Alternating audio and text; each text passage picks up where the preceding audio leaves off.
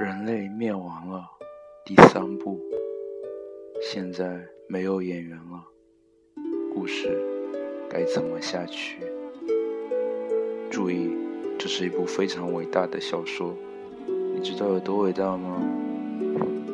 就是你听完后，你会很高兴，会欢呼雀跃，会奋不顾身地投身到文学事业，会对我说：“林皇，我爱你，你写的太好了，你来我家洗澡好不好？”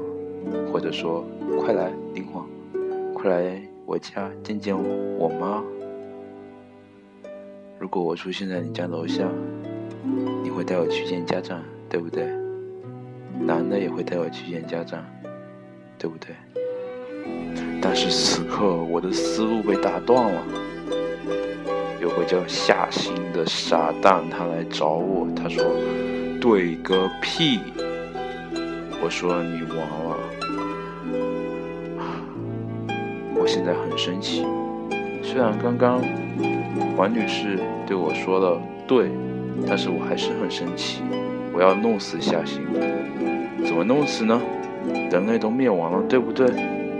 但是人类灭亡了就没有人类了吗？不对的，不对的。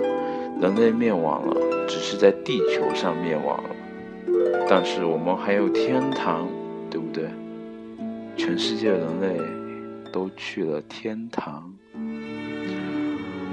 包括我们之前的主角之后就没有他了，好不好？就好像后会无期那样，我们做了视角转换，现在是夏星的视角。夏星很想念他的爸爸，也就是我们前一个男主角。夏星哈：“啊，爸爸，你在哪？我的爸爸。”他很迷茫。现在我们要给他一个简单的设定，地狱的场景。我在想，地狱要有什么呢？一定要有电脑，对不对？有电脑，电脑让我很无聊。你看过第一部你就知道了。电脑让我想摧毁一切的人类。好了，有一部电脑，然后地板一定要很烫，没空调，烫死他。他在很烫的时候会游泳，对不对？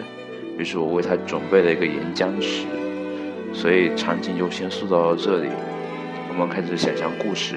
他喊着“爸爸，爸爸”的时候，可能会想，又觉得有点不对劲，发现自己的脚冒烟了。